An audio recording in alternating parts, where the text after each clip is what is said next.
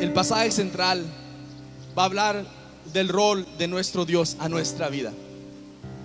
Vamos a, esta mañana vamos a hablar de quién es Dios para nosotros, los hijos de Dios. Vamos a encontrar el pasaje central esta mañana en el Salmos 23. Salmos 23 va a ser el pasaje central esta mañana. Sabes, estaba estudiando este, este pasaje y yo la verdad que es uno de los, de los capítulos de la Biblia que me lo sé de memoria y, me lo aprendí desde una edad muy pequeña y se me, se me quedó. Y cuando lo estaba estudiando otra vez y, repasando versículo por versículo, me quedé tan impresionado de qué tan bueno es Dios hacia nosotros. Dios es bueno. Dios es tan bueno, iglesia. Te tengo buena noticia, que Dios es bueno, que Dios te ama, Dios nos ama, que no importa por lo que estemos pasando, por lo que estemos sintiendo, Dios nos ama y Él está con nosotros. Y te quiero decir que el libro de Salmo, en la tradición judía, el libro lo conocen como el Telehim, que significa alabanzas o himnos. A través de la historia de la humanidad, los salmos han sido ancla, han sido una ancla para muchas personas. De generación en generación ha habido personas que, que han leído este, estos salmos para, para comunicar, para expresar cómo ellos se sienten. Y para ellos ha sido un refugio el leer este salmo, expresarse en este salmo y, y tener promesas en este salmo de quién es Dios. Yo me he puesto a pensar a través de la historia, desde, desde cuando lo escribieron los, los judíos, cuántas personas han pasado por tiempos difíciles y que han leído este salmo y han visto cómo Dios es fiel y cómo Dios es nuestro pastor como Dios es nuestro protector. Ellos lo usaban como una forma de alabar a Dios como nación. Pero te quiero decir algo que vamos a leer el Salmos 23, versículo 1, y comienza con una declaración. Una declaración dice así la palabra de Dios, Salmos 23, dice, Jehová es mi pastor. Jehová es mi pastor. ¿Qué es un pastor? ¿Qué es lo que el salmista está tratando de comunicarnos cuando él dice, Jehová es mi pastor? Un pastor, la Biblia lo describe y hace referencia a un líder. En ese tiempo, cuando escribieron el, este, este, salmo, los salmos, podemos ver que había otras naciones que, que usaban el término de pastor para referirse a alguien, a un rey o a alguien real. Era una persona de importancia cuando le decías que era un pastor. ¿Por qué? Porque un pastor está encargado de las ovejas y las ovejas están completamente dependientes del pastor. Si el pastor no las cuida, las ovejas se mueren. Ellos tienen, las ovejas tienen un, una confianza completa en el pastor y el pastor no solamente les da de comer, las protege, les da medicamento, las ayuda a parir. El pastor es el que las cuida totalmente. El salmista que dice, Jehová es mi pastor. Te quiero decir esta mañana que Jehová es nuestro pastor este día, que nosotros somos completamente dependientes de Dios esta mañana. Dice, Jehová es mi pastor y si es Jehová es tu pastor, nada me faltará. Nada me faltará. En lugares de delicados pastos me hará descansar. Habla de cómo los teólogos hablan de la palabra descanso del descansar en este contexto. ¿Qué es descansar? Descansar de qué? Sabes, cuando ocupas descanso es que estás cansado y acabas de pasar por algo que gastaste tu energía. Yo no sé cuántos de ustedes han, les ha tocado correr una carrera. Yo varias veces en mi vida, pocas veces en mi vida he corrido. Yo sé que ahí, ahí, vi, ahí veo a, a Iracema, ahí está Pedro, me imagino, en el carro. Y hay muchachos aquí que les gusta correr. Yo no soy uno de esos. Yo, yo no me gusta correr. Ah, lo hago por necesidad. Es sacrificio para mis hijos porque quiero quiero estar saludable, pero hay personas que les encanta correr, Dios los bendiga, Dios les ha dado un talento para, para hacer eso, eh, pero yo no, soy uno, yo no soy una de esas personas y me ha tocado correr varias veces. La primera vez que me tocó correr, y una vez nada más lo hice correr en, a larga distancia, cross country, lo que le dicen. Yo estaba corriendo y, y comencé bien rápido porque yo quería ganar. A mí no me gusta perder. Y no, yo sé que le voy a los Cowboys, pero no hay, problema, van a ganar este año, van a ver. Eh, eso, lo, lo va a tomar como un amén. Y estaba corriendo y comencé a ir rápido, iba corriendo, corriendo, corriendo y, y no me di cuenta de qué tan rápido me iba a cansar. Y me cansé me faltaba mucho y ya estaba bien cansado. Llegué al punto de que terminamos la carrera y otra vez les tengo tanto respeto a las personas que corren de larga distancia porque mis pies, mis piernas se sentían tan débiles, me estaban, me estaba calambrando. Yo pensé, yo dije, no, sabes qué, ya aquí me quedé, ya no voy a poder levantarme, estaba calambrado. De seguro que, que yo pensé en mí mismo, ya nunca voy a correr una carrera de estas en mi vida y créanme que ya no corrí de este tipo de carrera en mi vida. Aunque los coches me, pagaran y, créanme que eh, yo creo que les, les, dio gusto a ellos que yo ya, no corrí, yo ya no corrí con el equipo porque yo creo que por mi culpa llegaron, no, no, no hicieron plays por, porque corrí tan mal ese día. Pero otra vez, la carrera me cansó, ya no tenía fuerzas yo ocupaba descanso. Yo no sé tú, pero a veces en la vida yo me siento de la misma manera que, que me canso de tanto esfuerzo, me canso de tanto trabajo, me canso de tanta preocupación, que yo ocupo descanso, yo ocupo, para mí el descanso muchas veces es ya no hacer esa actividad. Yo no sé si te ha tocado, dicen, sabes que me quiero unas vacaciones porque estoy cansado. Ya, necesito vacaciones del trabajo porque estoy cansado y estás en la casa y te dan más trabajo en la casa del que tenías en el trabajo y ya quieres regresar al trabajo porque en el trabajo es menos de lo que tenías en la casa y nunca descansas. Pero te quiero decir que el descanso que está hablando aquí el salmista es un descanso diferente que el que tú y yo muchas veces pensamos. El descanso del cual está hablando aquí el salmista es un descanso, un descanso especial Dice que el descanso se conecta con la protección de nuestros enemigos cuando estamos viendo este pasaje. Es un descanso donde nosotros podemos sobresalir como cristianos, donde podemos tener esa energía que necesitamos cuando nosotros nos conectamos con Dios, porque Él nos lleva en lugares delicados y me hará descansar.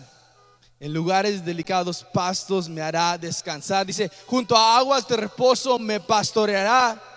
Aquí va, sabes, nosotros como cristianos tenemos esa, esa costumbre de venir al templo y leer la palabra de Dios. Y muchos de ustedes que veo aquí están en comunidades, estudian estos pasajes entre semana y, y los desglosan de una manera muy bonita y vienen aquí al santuario, al servicio y también reciben palabra de Dios y ustedes también tienen su tiempo devocional, personal y, son fortalecidos de esa manera. Pero algo sucede, algo sucede cuando nosotros oímos la palabra de Dios y la declaramos y cuando nosotros lo hacemos personal. Porque puedes oír que Dios es fiel, que Dios es bueno, que Dios va a proveer. Pero cuando estás en ese momento, cuando tú necesitas de Dios más que nada, es cuando tú lo necesitas hacer personal. Ya no tiene, ya no puede ser algo, sabes que algo, un concepto es cuando tiene, te tiene que hacer algo material, algo que tú puedes decir, sabes que yo lo estoy experimentando, es cuando lo haces personal. Y aquí es lo que hace el salmista. Dice, confortará mi alma, me guiará por sendas de justicia, por amor de su nombre. El nombre de Dios es algo especial. Eh, Jehová, el nombre de Dios, cuando nosotros pronunciamos su nombre, nosotros estamos declarando todas las características de Dios. Dios es un Dios fiel. Dios es un Dios misericordioso. Dios es un Dios bueno. Dios es un Dios bondadoso. Por eso aquí dice, me guiará por sendas de justicia, por amor de su nombre. Y aquí va, aquí lo está haciendo personal. Dice, aunque ande en valle de sombra de muerte, otra vez, aunque ande en valle de sombra o de muerte, no temeré mal alguno, porque tú estarás conmigo. Aquí se hizo una transición, iglesia. Aquí hay una transición donde el salmista dice, sabes que ya no eres solamente un concepto, ahora tú eres personal, porque tú estarás conmigo. Yo te ocupo aquí en este momento. Y lo hermoso de todo esto es que aquí vemos que Dios no solamente está con nosotros en momentos buenos, que Dios está con nosotros donde quiera que nosotros estemos, que aunque estemos en el valle de sombra o de muerte, que Él está con nosotros. Sabes, este pasaje, como cristianos, nosotros podemos leerlo cuando nosotros estamos pasando por tiempos difíciles. Este pasaje es un pasaje que se, se comunica mucho y se comparte mucho en los funerales vas a un funeral y lo lees y es común, inclusive en, los servicios de nuestro hermano Gaona, ahí lo leyeron el Salmo 23. Y yo creo que es una, es un ancla, es una promesa que aunque estés pasando por ese momento tan difícil, que aunque estés pasando por el valle de sombra o de muerte, y eso se aplica para la familia, se aplica para el hermano que, está pasando, que pasó por un tiempo difícil, que no vamos a temer porque tú estarás conmigo. Y esta mañana te quiero decir que, que tú, tú como hijo de Dios, y has aceptado a Jesús como tu Señor y Salvador, que tú tienes esa misma promesa el día de hoy, que Él estará con nosotros. Sabes, Dice aquí, tu vara y tu callado me infundirán aliento.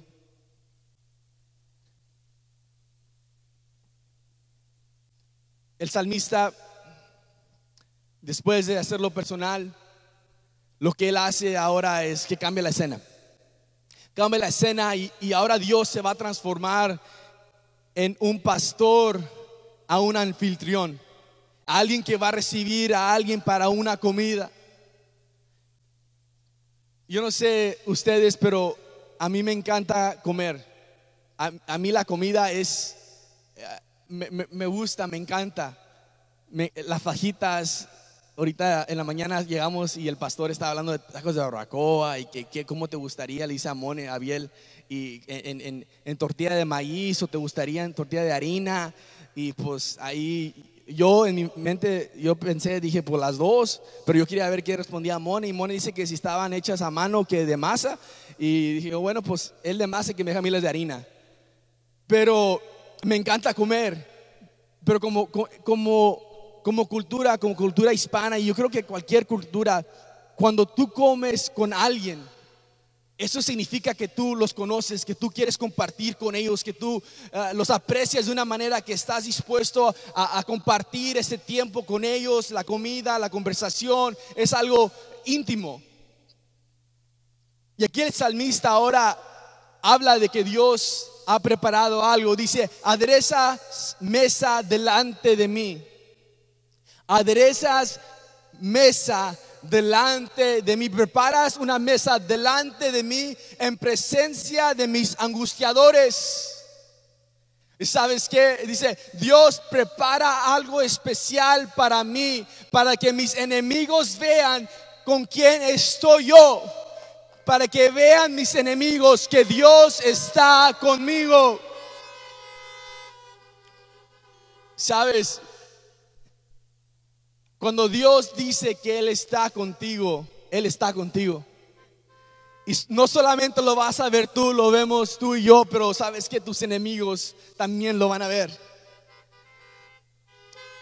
Muchas veces Satanás viene a nuestras vidas y él, lo hemos hablado antes, el enemigo, no, él no te quiere ver contento, él no quiere ver que tú estés feliz o sabes que, que le vaya más o menos mal, no, no, no, él, él, él quiere que esos, esos pensamientos que ha plantado en tu vida, que esos, esas preocupaciones, e, ese peor caso que tú ya te imaginaste en tu mente, que eso suceda y que actúes como si eso estuviera pasando en tu vida. Eso es lo que el enemigo quiere que, te suceda a ti. Quiere que te vayas a la, que, te vayas a la ruina, que, que, ya no, la verdad, que no tengas éxito para nada en tu vida. Es lo que quiere el enemigo. Pero lo que hace Dios es que dice, ¿sabes qué? Yo, yo aderezo mesas delante de tus enemigos. Ellos van a ver quién soy yo y quién eres tú. Lo que fue creado para destruirte no va, no va a prevalecer porque Dios está con nosotros. Fíjate, dice, unges mi cabeza con aceite, mi copa está rebosando. Dice que aquí cuando unges a una persona con aceite, dice que estás limpiando el polvo y la suciedad de una persona es lo que estaba haciendo en aquel entonces cuando llegabas a la casa de alguien y le, pues, ponías aceite en la cabeza, le estabas limpiando la suciedad de la persona. Yo imagino a Dios haciendo eso para alguien, le estaba ungiendo aceite en la cabeza, estaba limpiando, estaba con ellos y le estaba llenando de bendiciones. Fíjate, dice, ciertamente el bien y la misericordia me seguirán y ahí anoté algo que me llamó tanto la atención y la palabra seguirán en hebreo es radab. Radab.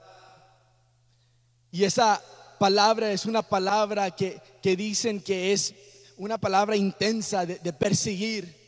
Y en la palabra de Dios nosotros leemos el perseguir de diferentes maneras, pero Muchas veces vemos como los enemigos persiguen a, personas y en Salmos 71, versículos 10 al 11, quiero que veas cómo aquí el salmista está, está siendo perseguido por sus enemigos. Dice, porque mis enemigos hablan de mí y los que acechan mi alma consultaron juntamente diciendo, Dios lo ha desamparado, persíguele y tómale, porque no hay quien le libre persíguele y tómale. Es lo que los enemigos quieren hacer con el salmista que está escribiendo Salmo 71. Es, una, es cuando lo persigues de una manera intensamente. Y ahora lo que sucede es que el salmista en el Salmo 23, versículo 6, ahora lo cambia. Y fíjate lo que dice: Ciertamente viene la misericordia, me seguirán, te perseguirán, te seguirán con ganas.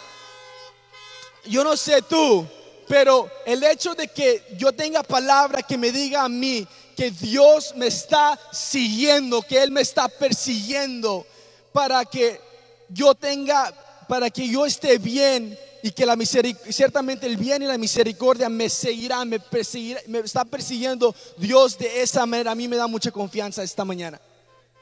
De saber que Dios me ama de esa manera. Ciertamente el bien y la misericordia me seguirán todos los días de mi vida. Él no para. Dios no para. Dios no para. Todos los días nos está siguiendo el bien y la misericordia. Yo no sé, pero yo sé que alguien necesita escuchar eso esta mañana. Aunque estés pasando por tiempos difíciles, quiero que sepas que el bien y la misericordia de Dios nos está siguiendo. Dios nos está siguiendo con amor esta mañana. Y te quiero decir que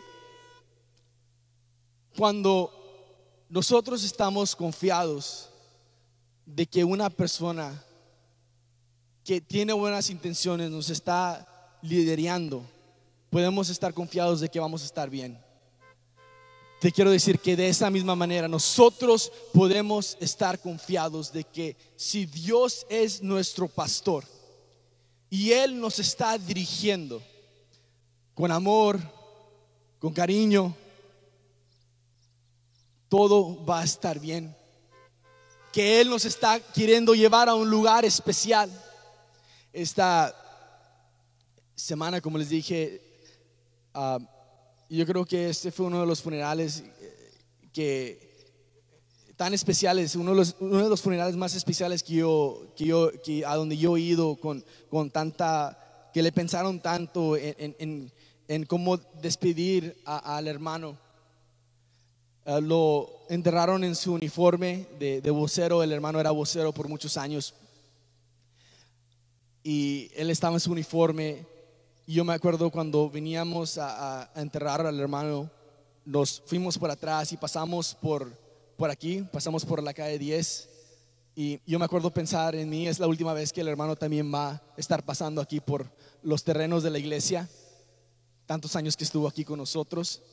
Y luego pasamos, de aquí pasamos por su trabajo por su trabajo donde tantos años él también fue allí y después de ahí fuimos al cementerio. Me puse a pensar de cuántas veces él llevó esa ruta, año tras año, viaje tras viaje. El hermano Dios siempre lo cuidó y él pudo llegar a casa después de tomar un viaje.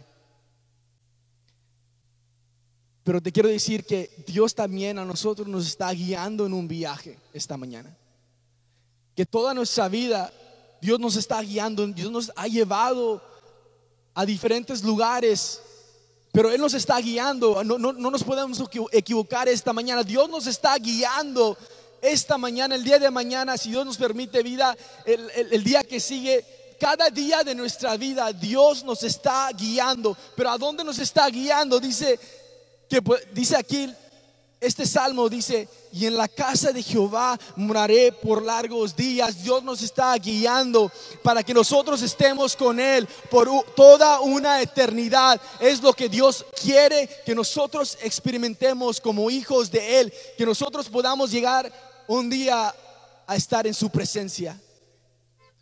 Por eso podemos estar tan confiados de que Dios es nuestro pastor.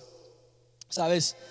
En Juan 10, 7, Juan 10, 7, dice, dice la palabra de Dios así, dice, volvió pues Jesús a decirles, de cierto, de cierto os digo, yo soy la puerta de las ovejas. Jesús es el pastor. Dice, todos los que antes de mí vinieron ladrones son y salteadores pero no los oyeron las ovejas. Yo soy la puerta, el que, el que por mí entrare será salvo, y entrará y saldrá y hallará, y hallará pastos. El ladrón no viene sino para hurtar y matar y destruir. Yo he venido para que tengan vida y para que la tengan en abundancia. Ahí va, fíjate lo que dice Jesús. Dice Jesús, yo soy el buen pastor. Yo soy el buen pastor. El buen pastor su vida da por las ovejas. Dios es bueno. Dios es bueno. Dice Primera de Pedro 5, 4. Y cuando aparezca el príncipe de los pastores, vosotros recibiréis la corona incorruptible de gloria.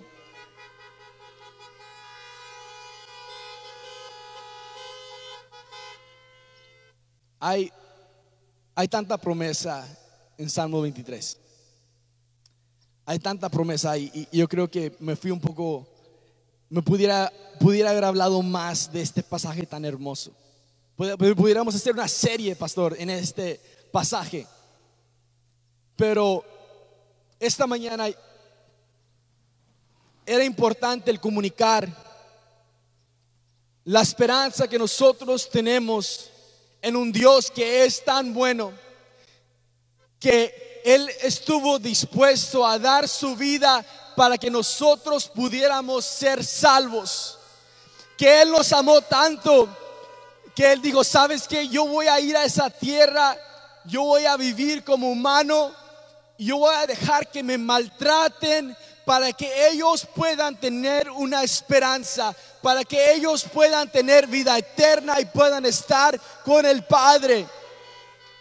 Y esta mañana te quiero decir que tú puedes estar confiado en los momentos más difíciles de tu vida. Porque Dios no solamente dice palabras o te comunica palabras, Dios respalda su palabra.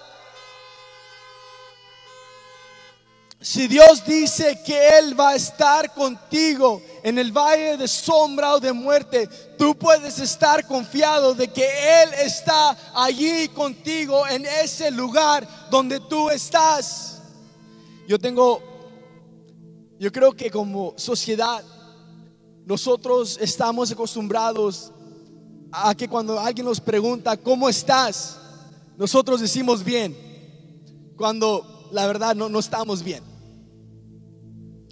Si, si, fuéramos honestos y te dieran una pastillita para que digas la verdad nada más, a mí, a mí me llamara mucho la atención cómo, cómo fuera la respuesta de las personas si tuvieran que decir la verdad. ¿Cómo te sientes el día de hoy en vez de, no, bien, bien? Sería mal, muy mal.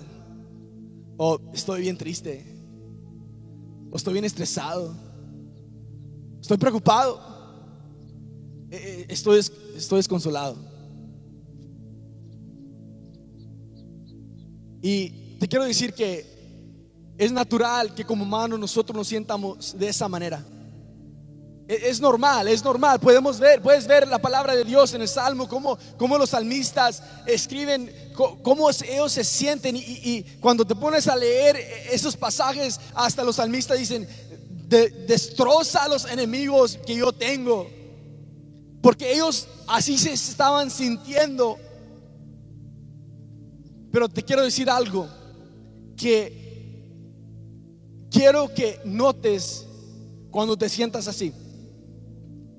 Pero quiero que cuando te sientas así que lo comuniques, pero comunícaselo a Dios. Comunícaselo a Dios y le sabes que Dios no me siento bien, sabes que Dios estoy estresado, sabes que Dios tengo ansiedad. Y lo que vas a hacer es que tú vas a estar depositando algo que a ti no te corresponde, el temor, la ansiedad, la preocupación, se la vas a estar depositando a Dios. Y te quiero decir que cuando tú le depositas algo a Dios que no te corresponde a ti, Dios lo va a tomar y a Dios no le afecta de una manera negativa porque Él ya venció al enemigo. Iglesia, Dios está con nosotros. Ya para terminar esta mañana, yo otra vez quedé muy impactado por las palabras de, Janet y de, este Jaime. Jaime estaba comunicando en el servicio como él decía, Dios dame una señal, Dios, Dios, y quiero saber que todo va a estar bien, que está bien. Y lo, lo repetía Jaime, lo repetía, lo repetía, lo repetía. Y, dice Jaime que él prendió una historia tan hermosa y no tengo el tiempo para repetirla, pero él habla de cómo él se sentó en su carro y oyó una predicación donde estaban hablando del cielo. Y yo dije, ¿sabes qué? Así eres Dios. Tú eres bueno. Tú, estás con tus hijos. Le dio la palabra que Jaime necesitaba en ese momento porque aunque estés en el valle de sombra o de muerte, Él está allí en ese momento contigo. momentos difíciles no pueden separarte de Dios, no pueden separar la bendición que te persigue día tras día. No hay nada en este mundo que pueda separar a Dios de seguirte y estar contigo donde tú más lo necesitas. El día de hoy tienes una promesa. Nosotros tenemos a un pastor que es bueno. Esta mañana te quiero decir, si tú nos estás viendo en casa o estás aquí y tú no has aceptado a, Jesús como tu Señor y Salvador, porque esa es la única manera que tú puedes estar confiado de que un día tú vas a estar con Dios por toda una eternidad. No, no, es por no son por tus buenas obras, es a través de Jesús que tú puedes llegar a estar con Dios por toda una eternidad. Y si tú quieres llegar a estar con Dios por toda una eternidad, tú tienes que confesar y creerle a Dios con todo tu corazón que Jesús vino a esta tierra, que Él vivió una vida perfecta, Él murió por nuestros pecados en la cruz del Calvario, fue enterrado, pero al tercer día Él resucitó. Si tú crees eso con todo tu corazón, tú puedes estar seguro de que tú vas a tener, tienes una vida eterna cuando tú aceptas a Jesús como tu Señor y Salvador. Esta mañana yo creo que ya es tiempo. Si no lo has hecho, hoy es tu día. Hoy es el día de hacer eso, de, que tú estés confiado de que si algo te sucede inesperado, de que tú vas a pasar a estar por toda una eternidad con nuestro Dios en el cielo. Ahí donde estás, vamos a hacer la oración esta mañana. Di conmigo, Padre Dios, esta mañana, yo sé que tú eres un Dios bueno. Y esta mañana yo te quiero entregar mi vida. Yo confieso esta mañana que yo creo con todo mi corazón que Jesús, tu Hijo, vino a esta tierra, que Él vivió una vida perfecta, que Él murió por mis pecados y al tercer día Él resucitó y ahora está a la diestra del Padre intercediendo por mí. Si tú has confesado eso con tus labios y lo creíste con todo tu corazón, te quiero felicitar porque tú ahora tienes una esperanza, una esperanza que es viva. Y ahora has pasado de, de muerte a vida.